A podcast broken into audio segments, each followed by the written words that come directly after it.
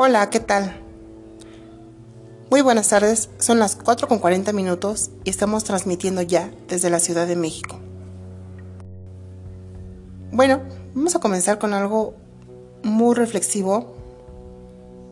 Mm, por ahí en ciertas ocasiones he visto en las redes sociales algunos memes en los que luego dicen que la familia está ya estando juntos en el día 23, pues ya se empiezan a desconocer y cosas así.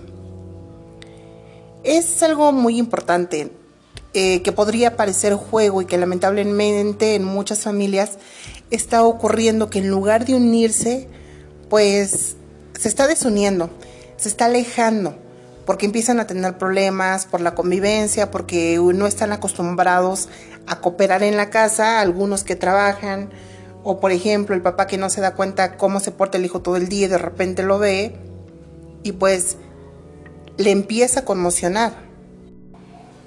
Es mucho de reflexionarse, es mucho de, de entender qué es lo que está pasando hoy en día con nuestra sociedad, en nuestras familias, en nuestra casa, con nuestros hijos. Entender es difícil en estos tiempos. Para eso quiero dejarles algo, una reflexión muy padre que se llama El periodista y el monje y que habla o tiene mucho que entender, más bien nosotros tendríamos mucho que entender sobre esta reflexión y quiero leérselas y dejárselas. Dice lo siguiente. Un monje estaba siendo entrevistado por un periodista de Nueva York. El periodista comenzó la entrevista con el monje según lo planeado. Señor, en su última conferencia nos contó sobre el tema contacto y conexión.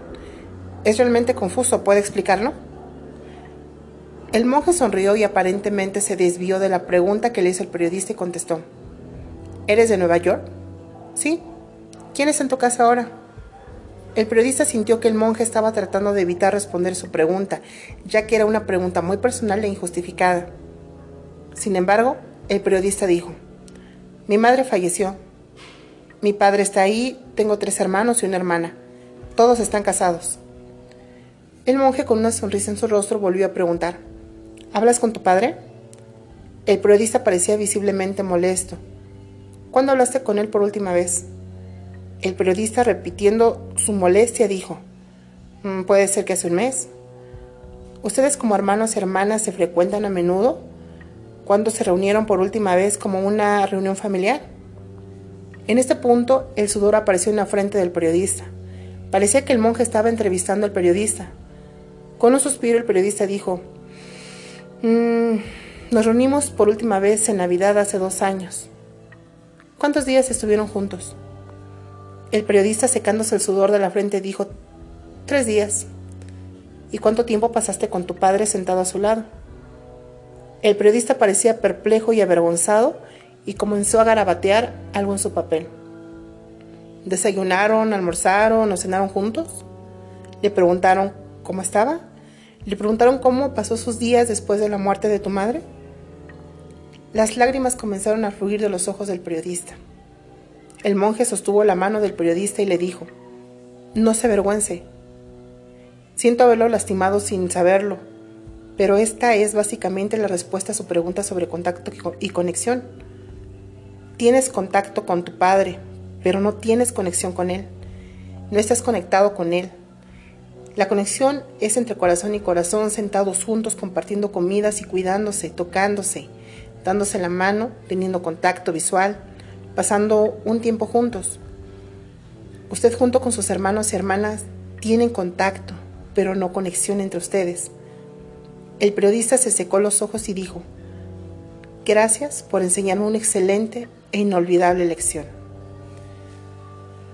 Bueno, esta es la realidad de hoy. Ya sea en casa o en la sociedad, todos tenemos muchos contactos, pero no hay conexión todos estamos ocupados en nuestro propio mundo. Nos entregamos solo por contacto, pero no nos quedamos por conexión. Mm, creo que cuidar y compartir y pasar tiempo con todos nuestros seres queridos sería fundamental en estos tiempos. Y sería importante también ver, no preguntar, ver a las personas que ya perdieron a alguien, ver a las personas que han sentido en carne propia la partida de un ser querido, llámese hermano, llámese papá, llámese mamá, cuando son más apegados de nosotros. Pero bueno, esto es solo una reflexión que yo les dejo.